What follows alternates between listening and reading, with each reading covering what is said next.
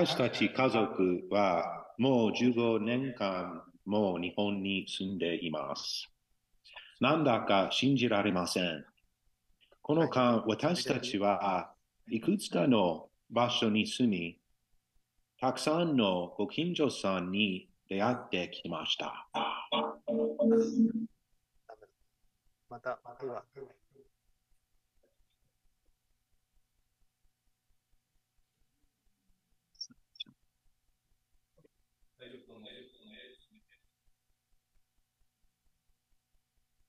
では、これがいけない。いいですもうもう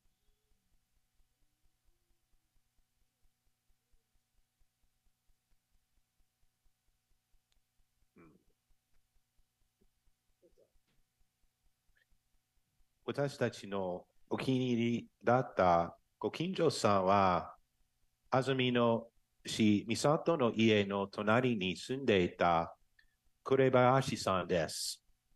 紅林さんは90歳のおばあちゃんで、とっても活発で元気な性格の方でした。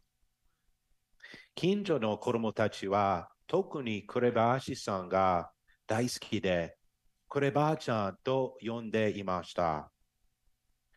私の母とおばがアメリカから私たちを訪ねてきたとき、こればあしさんと楽しい時間を一緒に過ごしました。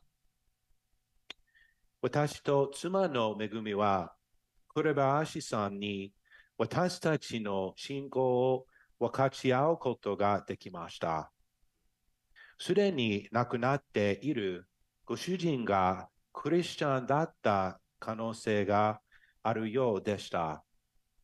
でも、これ、こればあしさんは、キリスト教にあんまり興味がないようでした。ある時、私と妻が主イエスの話をしていると、こればあしさんは、死んだら、戒名をもらうために、近所のお寺にお布施をしたと言いました。仏教ではこのような名前をもらうことで、あの世での恩恵、特別待遇得ることができるのだそうです。ある朝、クレバーシさんの家の前で救急車を見かけました。その後、クレバーシさんが亡くなったという悲しい知らせが届きました。私たちはみんな人生のさまざまな異なるステージにいます。人生の始めたばかりの人もいます。ゴール間近の人もいれば、その中間にいる人もいます。私たちは人生の旅路がいつ終わるのかわからないのです。次の問い、質問に対し、私たちがどのように答えるのかということは、私たち全員にとって重要なことです。その質問とは、自分はどのような人として知られたいのかということです。皆さんはどのような人として知られたいですか？この問いに対する答えが私たちの生き方や選択を決めるはずです。自分の名前、名を挙げようとすることを追い求め、自分のやり方で物事を進めますか？それとも神様のやり方に従い、神様への従順さと忠実さというあなたの評判を立て上げていくのでしょうか？今日の聖書の箇所では、神様に従うことを選んだ人と、神様に従わずに自分の道を行くことを選んだ人の例を見ることができます。かなり長い箇所ですが、今日は創世記9章18節から創世記12章3節までを見て、創世記1章から11章までの一連のメッセージを終えます。ノアの人物像について考えるとき、どんなイメージが思い浮かびますか？確かにノアは大きな勇気と神様に対する従順さを持った人でした。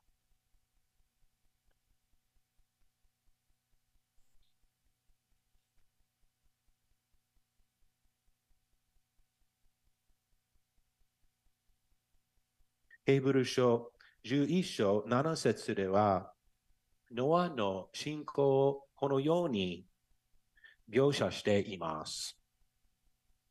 信仰によってノアはまだ見ていない事柄について神から警告を受けたとき、遅かし込んでその家族の救いのために箱舟を作り、その箱舟によって世の罪を定め、信仰による義を相続するものとなりました。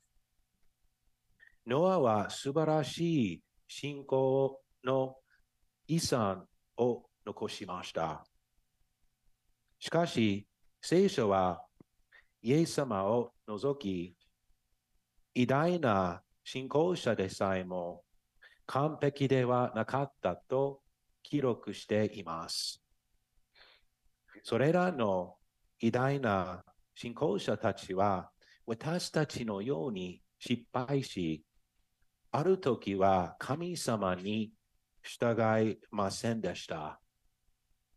ノアが見せた神様への忠実さにもかかわらず、創世記に記されたノアについての最後の記述が恥ずべきものであったことは悲しいことです。ノアは父レメクと同じく農夫でした。創世記9章20節によると、ノアは家族と共に箱舟から出た後、ぶどう畑を作りました。その後、収穫の時期が来て、ノアは自分のぶどう園のブロッシュを飲んで酔っ払ってしまいました。21節によると、酔っ払った後、天幕の中に裸になっていました。なぜノアが天幕の中で裸になっていたのか、その理由は記されていません。暑かったのかもしれません。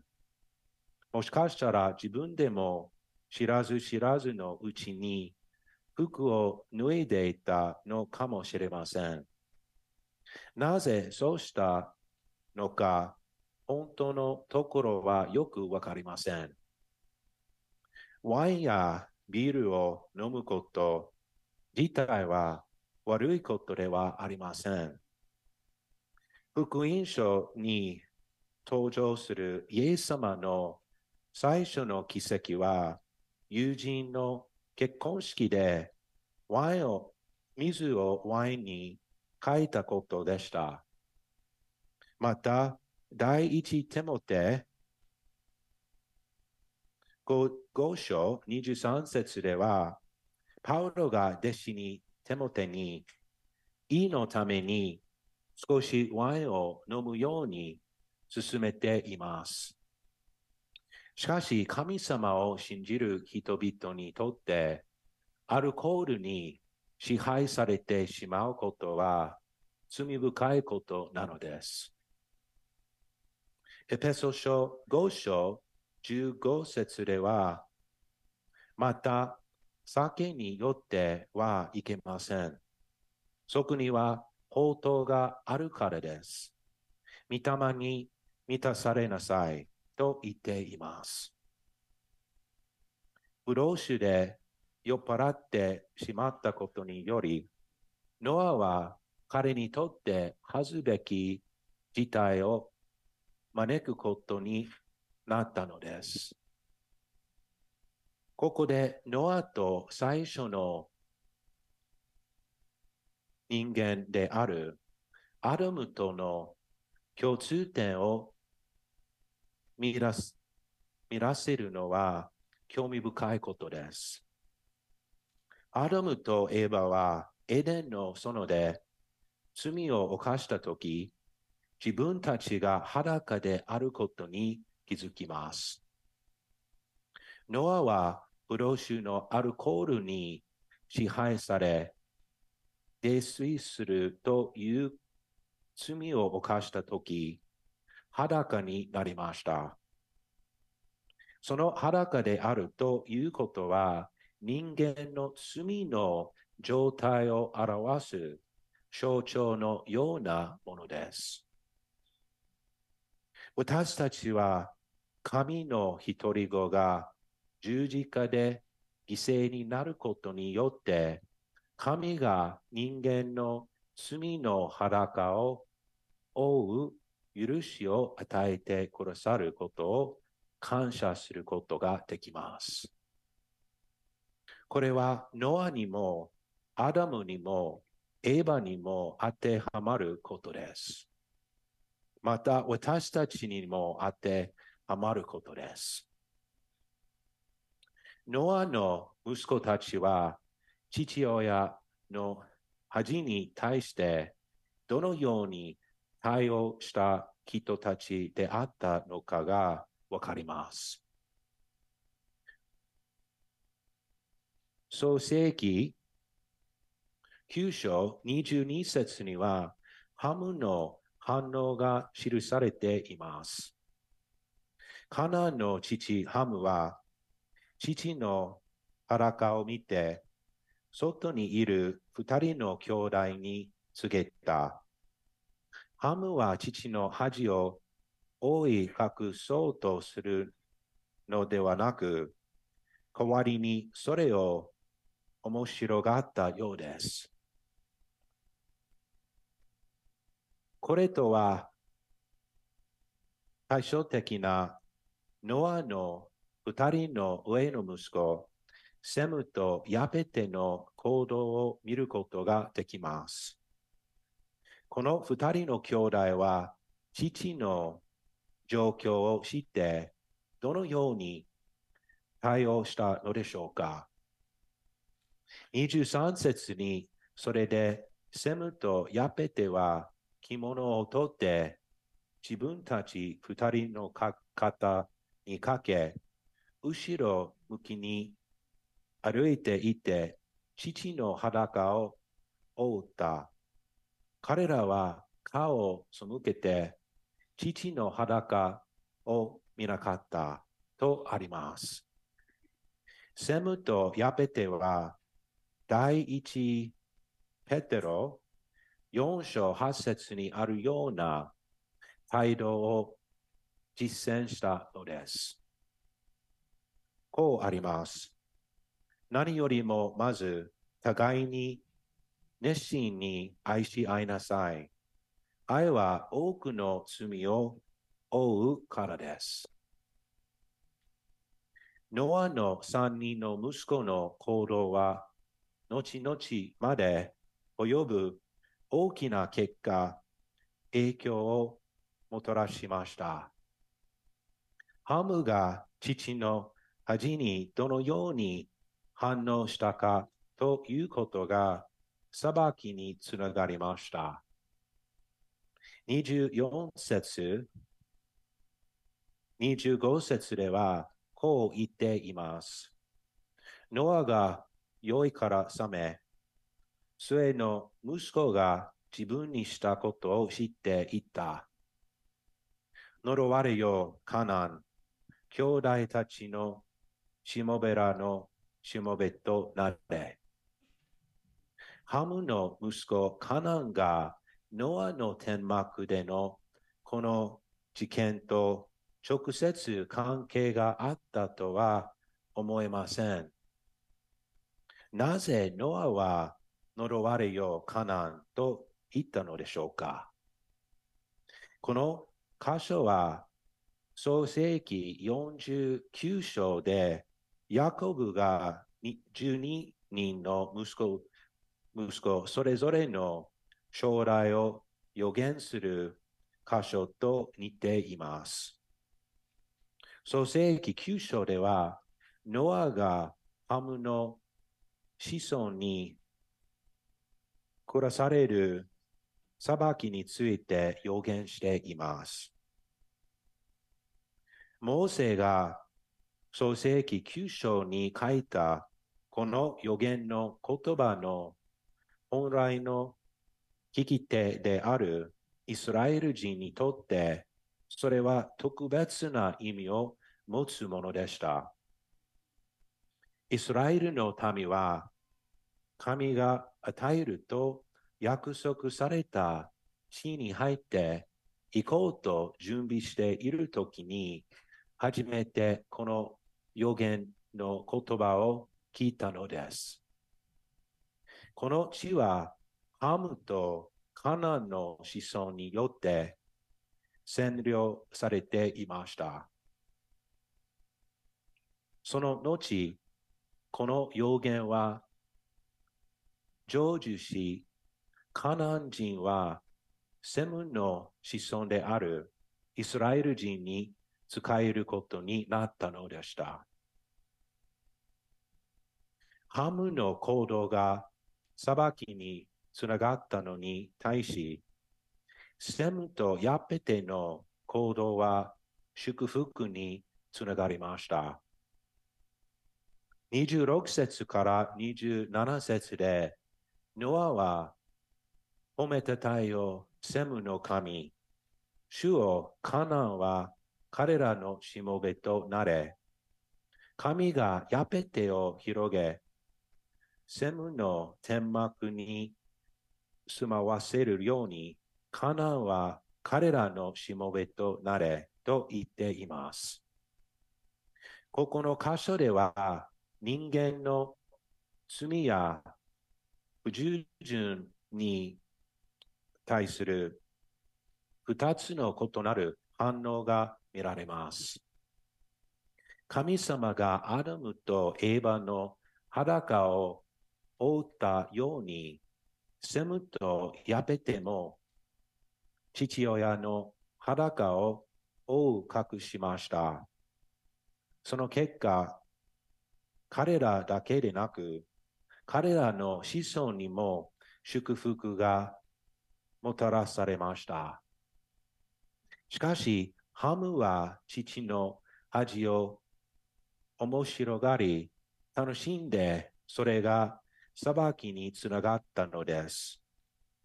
私たち人間は自分や他人の罪に対してどのように対応するかが非常に重要です。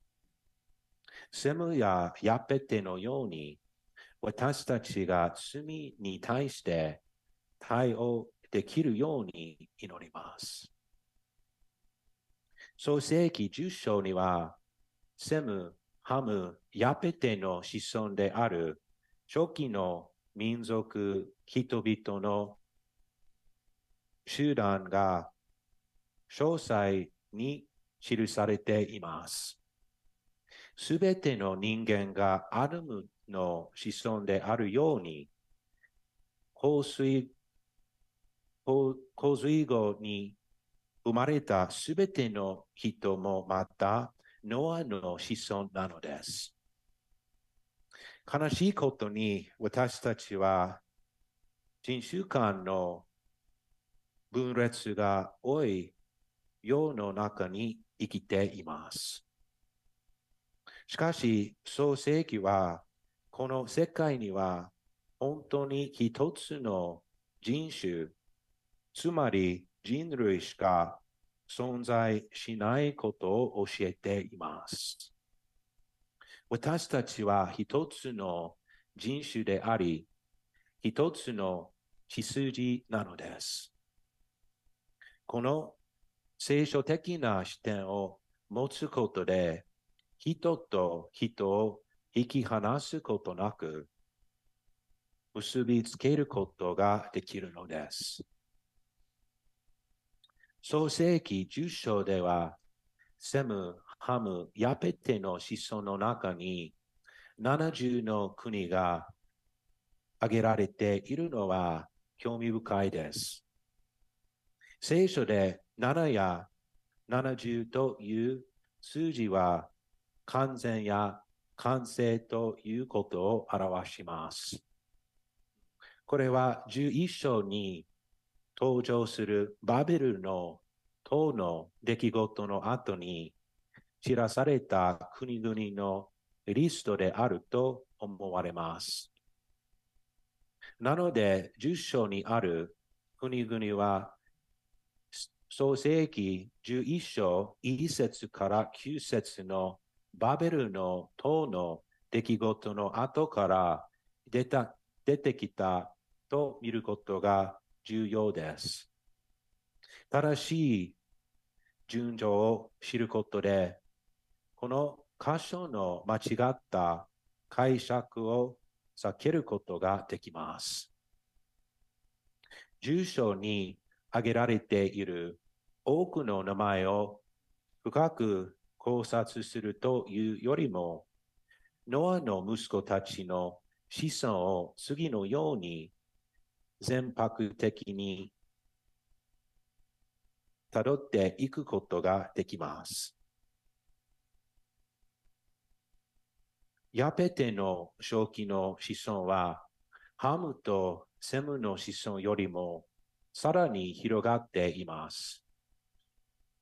ヘブル語でヤペテという名前が広げるという意味であることは興味深いです。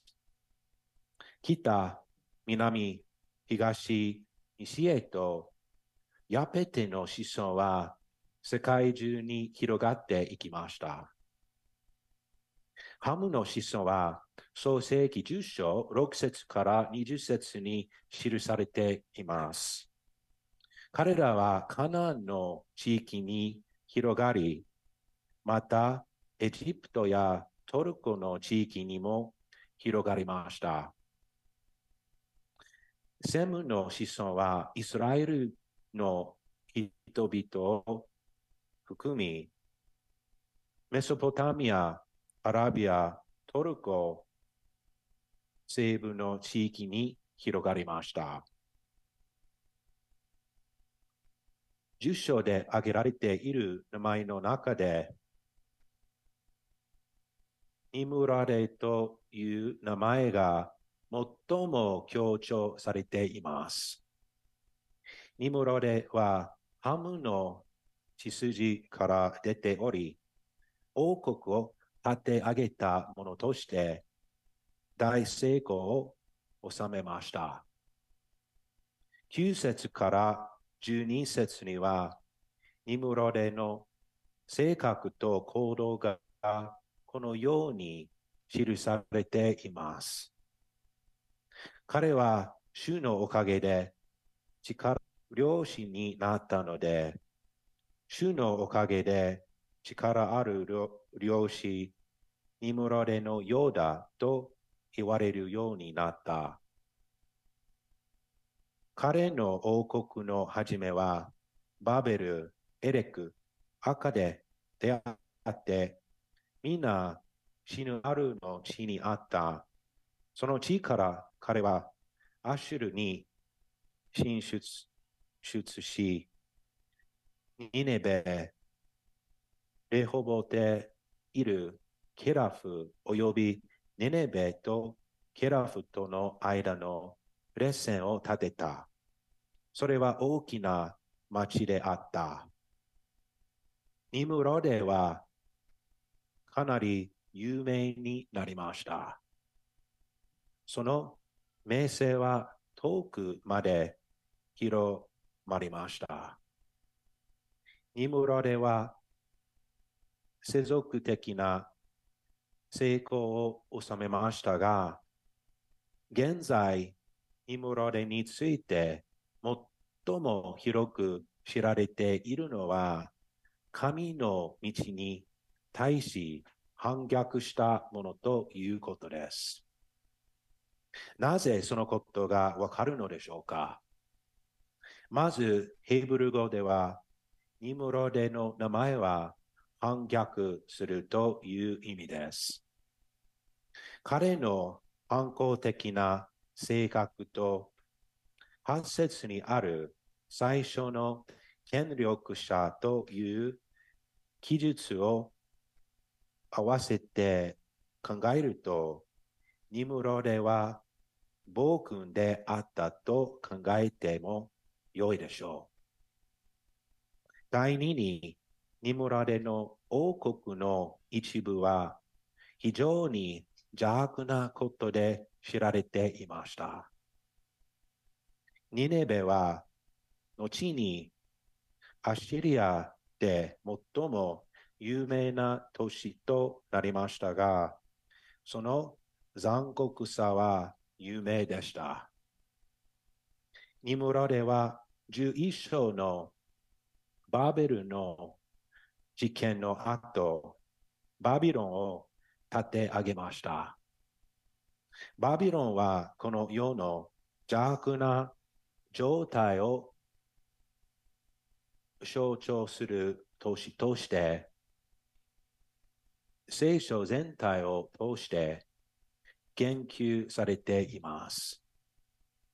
結局、ニムラレは犯行と邪悪の遺産を残しました。このことは、創世記11章1節から9節の出来事につながっていきます。団結することはしばしば良いことです。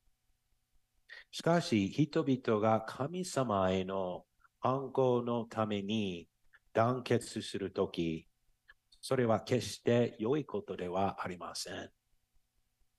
二節にはその頃、人々は東の方から移動してきて、死ぬあるの地に平地を見つけ、そこに定住したとあります。死ぬあるの人々は三つの点で結束していました。まず、一節に言葉の面で一致していたとあります。この時代、全世界の人々が同じ言葉を話していたのです。第二に目的において一致していました。三節、四節を見ると、このように言っています。彼らは互いに言った。さあ、レンガを作ってよく焼こう。彼らは石の代わりにレンガを用い、粘土の代わりに歴史を用いた。そのうちに彼らはこういうようになった。さあ、我々は町を建って、いただきが天に届く塔を建て、名をあげよう。彼らは、彼らが建てようとしたらとは、町の最も重要な部分にあったはずです。この塔はおそらくメソポタミアでよく見られたジグラトというタイプの建造物であったのでしょう。ジグラトはこの写真のように広い土台とその上に続く階段で構成されています。ジックラットは神々を祀るためのモニュメントとして建てられました。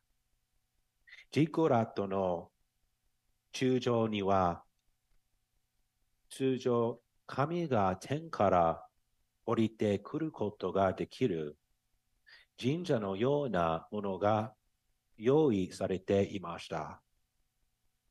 なぜ人々はこの塔を建て建てたのでしょうか ?4 節4節の後半にその答えがあります。彼らは自分たちの名を挙げるために塔を建てたのでした。そして自分たちが地上に知られ、知らされないようにするために塔を建てたのです。これは彼らが一団結する神に対する反逆を行ったことを物語っています。この塔は人間のプライドを示す記念碑でした。彼らは神様に従う代わりに自分たちのやり方を選びました。神様は創世記9章一節でノアとその子孫に埋めよ、増えよ、地に満ちよと言われました。神様が命じたように広がりのではなく、彼らは神に反逆して団結することにしたのです。この反逆に対して神様はどのように対応されたのでしょうか ?6 節から7節にこうあります。主は仰せになった。彼らが皆一つの民、一つの言葉でこのようなことをし始めたのなら、今や彼らがしようと思うことで、とどめられることはない。さあ、降りていって、そこでの彼らの言葉を混乱させ、彼らが互いに言葉が通じないようにしよう。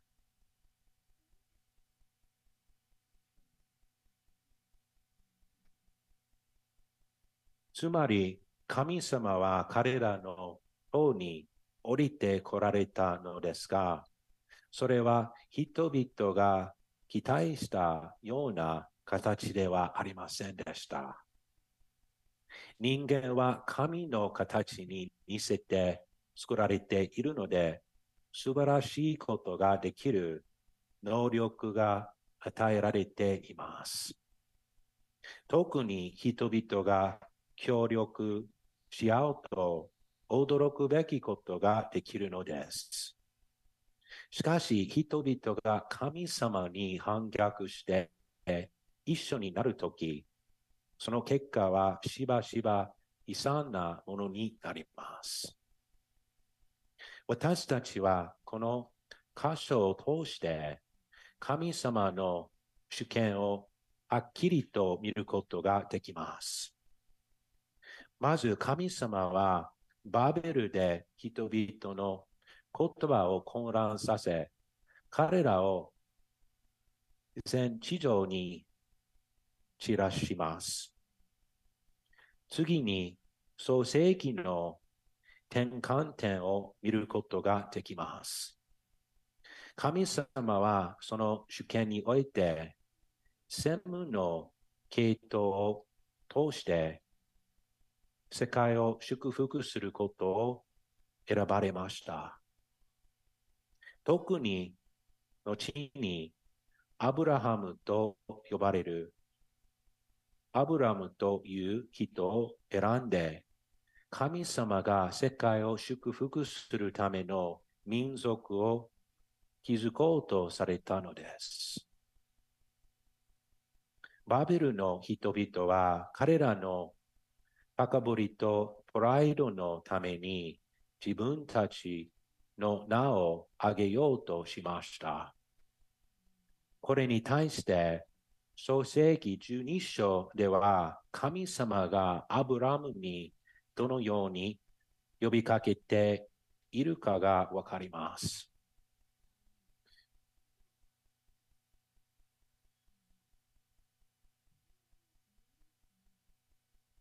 いい説で神様はアブラムにこう言われました。あなたはあなたの生まれ故郷、あなたの父の家を出て、私が示す地へ行きなさい。そして2節3節で神様はアブラムに素晴らしい約束をされます。あなたの名を大いなるものとしよう。あなたの名は祝福となる。あなたを祝福するものを私は祝福し、あなたを呪う者を私私の呪う、私は呪う。地上のすべての民族はあなたによって祝福される。創世記の残りの部分、そして聖書の残りの部分は、神様がアブラムを通してどのようにある民族を作られたかを示しています。また、その民族、つまりイスラエルの人々を通して、神様がどのように世界を祝福するために働かれたかを示しています。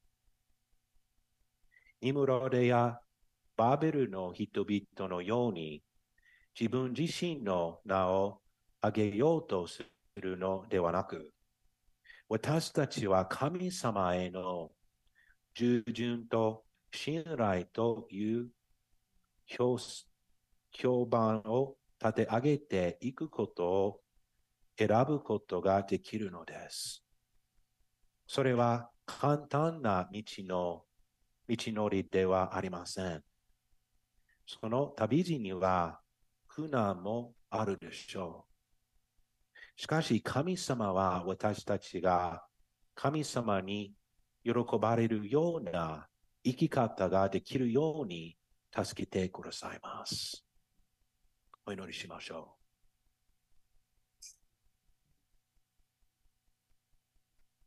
天の父なる神様、あなたの一人子、主イエス・キリストの完璧な犠牲によって私たちを救ってくださった素晴らしい方法を感謝します。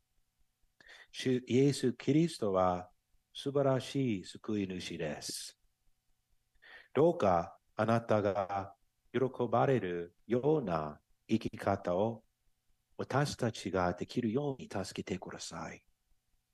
私たちはよくあなたの道ではなく、自分の道ややり方を進めようとすることを許してください。